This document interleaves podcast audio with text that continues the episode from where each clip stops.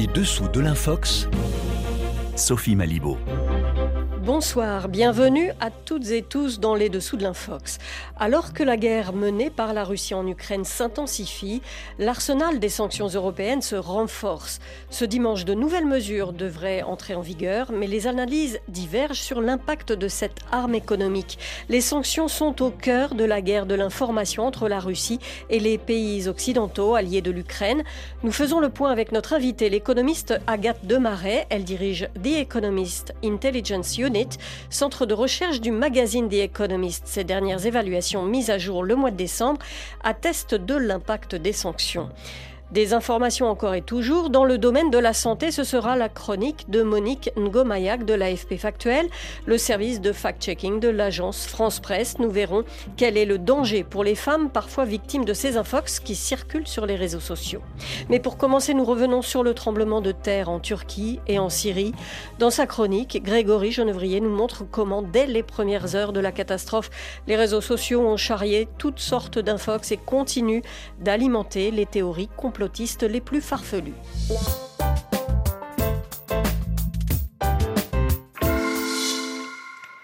Bonsoir Grégory Genevrier. Bonsoir Sophie. Vous avez observé cette semaine les infox qui se sont déversés sur les réseaux alors que d'heure en heure le bilan du tremblement de terre en Turquie et en Syrie ne cesse de s'aggraver. Euh, dans ces circonstances, la désinformation ne fait qu'ajouter à la confusion. On a pu voir se propager notamment un curieux scénario. De nombreux internautes affirmant que le séisme n'aurait rien de naturel, théorie conspirationniste reposant sur de fausses informations. Un nuage orange en forme de soucoupe volante ou encore des lumières bleues filmées dans le ciel turc avant et pendant le séisme. Ces images seraient la preuve que, je cite, le tremblement de terre aurait été provoqué par l'OTAN et les États-Unis pour punir la Turquie, prétendument pour son refus d'intégrer la Suède et la Finlande à l'OTAN. En réalité, ces publications s'inscrivent dans une théorie fallacieuse qui s'est répandue sous le hashtag HARP, H-A-A-R-P, partagé plusieurs dizaines de milliers de fois partout dans le monde ces derniers jours. Alors que signifie cet acronyme HARP Il désigne un programme de recherche scientifique américain mené en Alaska depuis 1990. Ce projet étudie en fait l'ionosphère, c'est l'une des couches supérieures de notre atmosphère dans le domaine des télécommunications et de la météorologie. ARP a été financé par l'armée jusqu'en 2014, avant que l'université américaine de Fairbanks en prenne les commandes. Seulement pour certains, ARP, c'est bien plus qu'un simple programme de recherche, Grégory. Depuis sa création, en fait, le projet cristallise tous les fantasmes. Selon les, les complotistes, ce serait une arme secrète qui serait capable de provoquer des tornades, des tsunamis ou des séismes, comme celui survenu en Turquie. Sauf que c'est totalement faux. Les 200 antennes haute fréquence installées en Alaska dans le cadre de HARP ne sont pas destinées ni capables de créer des catastrophes naturelles. Des pays comme la Norvège ou la Russie disposent d'ailleurs de ce même type d'installation de recherche, mais peu importe, cela n'empêche pas un noyau de complotistes de faire porter le chapeau à ce programme scientifique à chaque nouvelle catastrophe naturelle. Bon, et puis contrairement à leurs affirmations, euh, les phénomènes filmés dans le ciel turc n'ont aucun rapport avec HARP. Oui, Sophie, les lumières bleues visibles au début des secousses sont des lumières sismiques, un phénomène naturel déjà constaté lors de plusieurs séismes, dont certains bien avant la mise en place du programme HARP. Quant au nuage orange en forme de soucoupe volante apparu au-dessus de la ville de Bursa quelques jours avant le séisme, eh bien c'est un nuage dit tentaculaire. C'est un phénomène météorologique assez rare provoqué par le vent et l'air humide à proximité d'une montagne, sans aucun rapport avec le tremblement de terre. Bon, et puis on en a l'habitude, certaines images sont tout simplement sorties de leur contexte. C'est le cas d'une vidéo publiée ce mercredi montrant une lumière blanche monter progressivement dans le ciel. Celui qui la diffuse affirme que la scène se déroule en Turquie juste avant le séisme. Mais grâce à une recherche d'images inversées, on constate que cette vidéo a été filmée dans la ville de Balkash, au Kazakhstan, en septembre 2022. On y voit en réalité le décollage d'une fusée Soyouz depuis le cosmodrome de Baïkonour, situé à plus de 3000 km de la Turquie. On a donc ici affaire à une infox, raison pour laquelle il faut toujours se méfier des images qui circulent, encore plus en temps de crise. Merci à vous Grégory Genevrier. Euh, cette chronique est à retrouver sur notre site avec toutes les images et puis les liens pour en savoir plus sur ce qu'il en est vraiment du projet ARP et des phénomènes liés au séisme ou pas.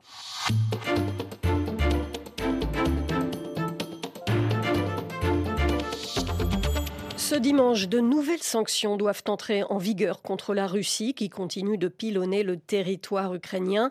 Attaques massives notamment contre les sites énergétiques pour priver les populations civiles d'électricité, donc de chauffage en plein hiver. Ces sanctions visent Moscou, mais le Kremlin s'ingénie à brouiller le message, faisant porter aux Européens la responsabilité du déséquilibre des marchés qui s'ensuit. C'est ce que l'on appelle l'inversion accusatoire. Sergei Lavrov, en tournée en Afrique cette semaine, a martelé ce type d'argument à l'adresse de ses partenaires africains. Notre invitée, l'économiste Agathe Demarais, étudie de près l'impact des sanctions. Elle dirige le centre de recherche The Economist Intelligence Unit. On en parle. Bonjour Agathe Demarais. Bonjour, ravi d'être parmi vous. Il y a bientôt un an que la Russie a lancé une vaste offensive contre l'Ukraine et que les alliés de l'Ukraine ont considérablement renforcé leurs sanctions contre Moscou. Or, on n'a pas assisté à un effondrement de l'économie russe. Pour autant, Peut-on dire que les sanctions ont complètement échoué, comme on l'entend de plus en plus dans les milieux pro-russes, voire pro-Poutine? Alors, je ne crois pas du tout que les sanctions ont échoué. Je crois que l'objectif des sanctions était de peser sur la capacité de la Russie à faire la guerre contre l'Ukraine et est toujours de peser sur la capacité de la Russie à faire la guerre contre l'Ukraine. Et de ce point de vue, les sanctions marchent. On a vu que l'économie russe l'an dernier était en récession. On a vu que cette année, elle sera soit en récession, soit en stagnation, ce qui est quand même assez important à, souligner puisque généralement, quand une économie entre en récession, l'année suivante, elle rebondit, c'est mécanique. Et donc, on voit que la Russie est dans une situation économique et financière difficile. Le Kremlin va devoir faire des choix à un moment, faire la guerre coûte cher. Vladimir Poutine va aussi vouloir préserver la paix sociale. Et donc, à un moment, petit à petit, les réserves financières de la Russie vont s'amenuiser et progressivement, faire la guerre en Ukraine va devenir de plus en plus difficile. Donc les sanctions fonctionnent, mais c'est un outil de long terme, lent, cumulatif, graduel, et non pas un outil magique qui peut avoir des effets du jour au lendemain.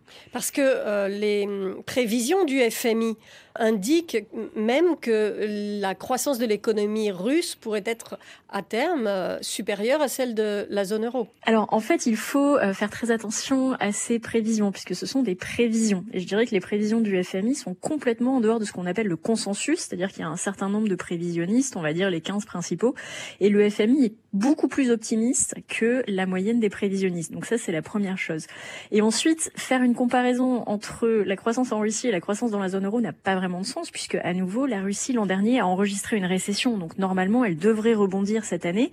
Et on voit que même la prévision très optimiste du FMI, c'est une croissance de 0,3%, c'est-à-dire une stagnation. Donc vraiment pas une situation positive pour le Kremlin. Et par ailleurs, à long terme, et je crois que c'est ça qui est important euh, à voir, les perspectives de l'économie russe sont très sombres, avec une démographie déclinante, une croissance de la productivité très faible, le changement climatique également qui va entraîner une baisse de la demande pour les hydrocarbures russes, et évidemment l'impact des sanctions qui vont avoir un impact particulièrement important sur le secteur énergétique russe en le privant de technologies occidentales. Donc une situation économique vraiment difficile, contrairement à ce que le Kremlin voudrait faire croire par le biais de sa propagande. Oui, justement, c'est ce que j'allais vous demander. La propagande russe parvient à masquer peut-être dans une certaine mesure les effets des sanctions? Alors, en fait, la Russie a fait des statistiques une arme de propagande et un outil de désinformation. Je crois que c'est la première chose à rappeler, c'est-à-dire qu'aujourd'hui, les statistiques russes, soit elles sont classées secret défense, ce qui est le cas pour toutes les statistiques du commerce extérieur russe, on n'y a plus accès, les statistiques des douanes maintenant en Russie, c'est secret défense, et sinon, les statistiques qui sont effectivement publiées, eh bien, on ne sait pas. c'est en fait très difficile de recouper les choses, mais ce qui est certain, c'est que la situation ne peut pas être meilleure que ce que disent les statistiques, mais elle est peut-être pire.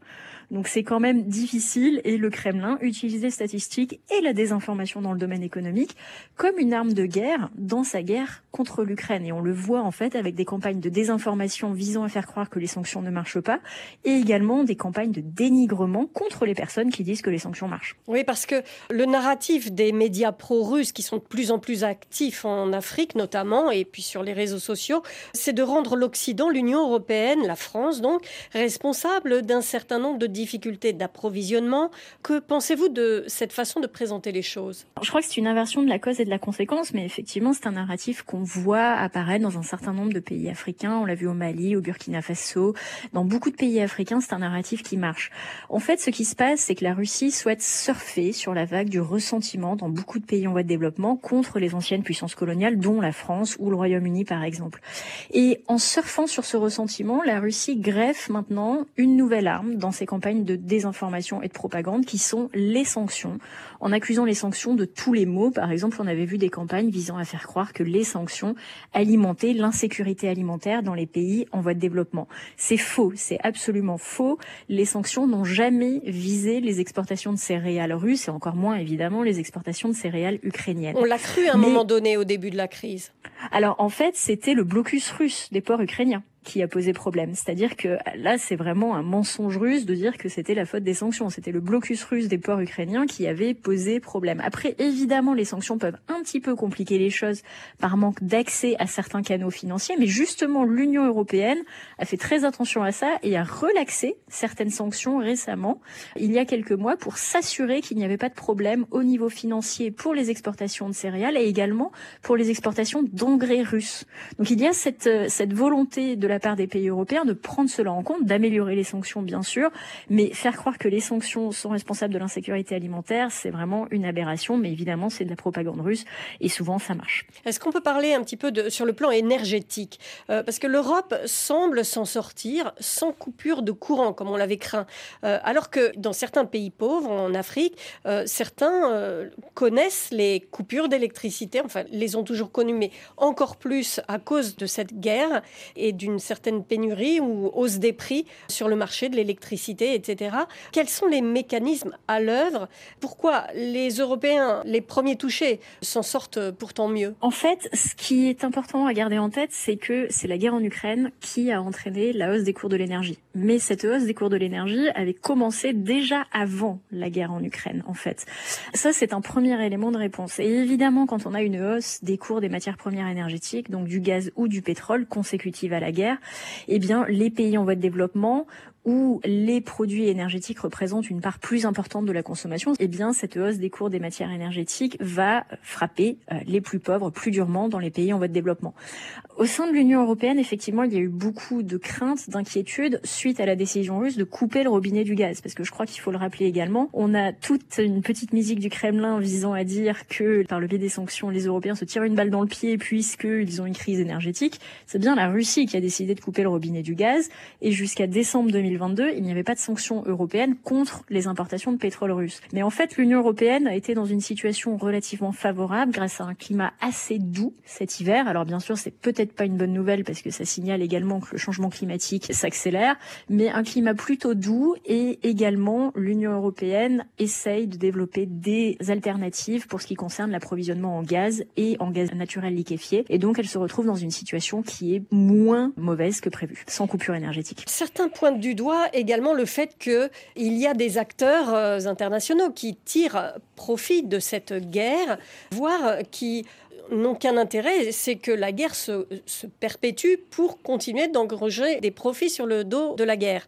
Qu'est-ce que vous pensez de ce récit qui, il faut le dire, est véhiculé notamment par les complotistes qui ont estimé également que le Covid-19 était créé par euh, les sociétés qui produisaient des vaccins pour euh, faire de l'argent également? Alors, je crois que dans tous les cas, les complotistes vont utiliser euh, un petit peu, vont faire feu de tout bois, donc c'est pas vraiment étonnant qu'on entende ce type de discours de la part de personnes qui également pensaient que la pandémie avait été créée par des dirigeants mondiaux. Je crois que ce qu'il faut rappeler, c'est que la pandémie de Covid et la guerre en Ukraine ont un impact énorme sur l'économie mondiale. On l'a vu par exemple en 2020, il y a eu une récession de l'économie mondiale. Donc si on imagine que les puissants ont créé la pandémie pour s'enrichir, ils sont vraiment tirés une balle dans le pied parce que l'économie était en récession et ils ont perdu en fait les économies des milliers de milliards de dollars. Et de la même façon, on peut répondre à cette question pour ce qui concerne la guerre en Ukraine. Si on regarde l'économie mondiale, l'impact sur l'économie mondiale a été d'environ 1000 milliards de dollars à cause de la guerre en Ukraine puisque eh bien, il y a eu une très forte baisse de la croissance mondiale à cause de la guerre en Ukraine, de la hausse euh, des coûts des matières premières énergétiques qu'elle a induites, qui par ailleurs ont un impact important sur les entreprises. Donc ça paraît assez aberrant de dire que certaines personnes souhaiteraient que la guerre se prolonge puisque les conséquences de la guerre sont tout à fait négatives dans le domaine économique et par ailleurs c'est manquer de respect aux Ukrainiens qui sont dans des situations extrêmement difficiles. Très bien, bah, je vous remercie beaucoup Agathe Desmarais, économiste et directrice des prévisions mondiales pour The Economist Intelligence Unit, le centre de recherche du magazine The Economist.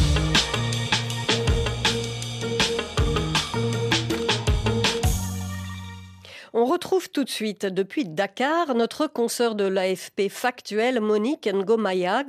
On va voir avec elle comment euh, les femmes peuvent être particulièrement vulnérables aux infox qui circulent sur les réseaux sociaux. Vérification faite. Nous retrouvons à présent Monique Ngomayak, journaliste à Dakar pour AFP Factuel, le service de fact-checking de l'agence France Presse. Bonsoir Monique. Bonsoir Sophie, bonsoir aux auditrices et auditeurs de RFI. Il y a quelque temps, vous vous êtes attaqué à la vérification d'une information trompeuse sur un problème majeur de santé publique, le cancer du sein. Oui, dans une vidéo largement partagée au Cameroun, un internaute qui se présente sur Facebook comme un médecin affirme que l'autopalpation mammaire ne sert à rien. Vous savez, c'est ce geste qui consiste pour la femme à examiner sa poitrine pour détecter d'éventuelles grosseurs anormales. Rappelons qu'en Afrique subsaharienne, le taux de mortalité lié au cancer du sein est l'un des plus élevés de la planète, notamment faute de prévention et de dépistage précoce. Et, que dit au juste cet internaute? Il affirme que l'autopalpation des seins est, je cite, inutile. Il recommande directement la mammographie et l'examen clinique par un professionnel comme seul moyen pertinent et efficace pour dépister un éventuel cancer du sein. Sauf que la communauté scientifique est loin de suivre cet avis. En fait, nombre de spécialistes de santé pensent que l'autopalpation peut sonner l'alerte, un premier geste utile pour les femmes avant d'aller consulter et subir un examen approfondi. Certains soutiennent que l'autopalpation peut causer des inquiétudes inutiles, mais de nombreux médecins, comme les oncologues et radiologues que nous avons contactés, rappellent que la mammographie n'est pas toujours à la portée des systèmes de santé limités. Or, selon ce monsieur qui se dit médecin et est très actif sur les réseaux sociaux, on devrait déconseiller l'autopalpation dans les campagnes de sensibilisation et de prévention sur le cancer du sein. Qu'en est-il au juste? En fait, ce qu'il préconise, à savoir la mammographie systématique, est en décalage avec les réalités du terrain. Prenons l'exemple du Cameroun d'où provient la vidéo virale. Eh bien, le coût d'une mammographie atteint parfois le salaire minimum entre 18 000 et 40 000 francs CFA, selon ce que nous a dit le professeur Pierre Ongolo Zogo, radiologiste à l'hôpital central de Yaoundé. De plus, les patients sont confrontés à de grandes difficultés d'accès aux soins, surtout dans les régions rurales. Tenez, pour la prise en charge des cancers, par exemple, le Cameroun dispose en moyenne de 1 médecin et de 7 infirmiers et sages-femmes pour 10 000 habitants, selon les chiffres officiels. Dans ces conditions, comment déconseiller l'autopalpation? Comment ne privilégier que l'examen clinique? En effet, l'autopalpation mammaire est donc un geste conseillé et surtout un geste à la portée de tout le monde. Effectivement, euh, d'ailleurs, nous avons échangé avec le professeur Traoré Bangali, chirurgien cancérologue à Conakry, qui trouve absurde d'axer la sensibilisation en Guinée sur la mammographie, étant donné, nous dit-il, que le pays dispose de très peu d'appareils de mammographie. Nous avons aussi contacté plusieurs survivants du cancer du sein qui racontent que l'autopalpation mammaire leur a sauvé la vie en les alertant sur des boules suspectes. Après le diagnostic et le traitement, elles ont vaincu cette maladie qui, pour rappel, présente des chances de guérison élevées lorsqu'elle est détectée très tôt. Attention donc aux affirmations catégoriques et parfois erronées sur la santé. Absolument, d'autant que le cancer fait régulièrement l'objet de rumeurs infondées concernant son traitement comme ses modes de dépistage. Merci à vous Monique Ngomayak, journaliste à Dakar pour l'AFP Factuel et merci pour l'accueil au bureau RFI de Dakar et à tous ceux ont permis d'assurer cette liaison. À très bientôt, Monique. Les dessous de l'Infox se terminent pour aujourd'hui. Merci de nous avoir suivis.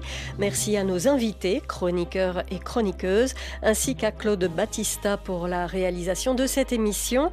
Euh, je propose qu'on se retrouve la semaine prochaine. En attendant, place à l'information sur les antennes de RFI. Là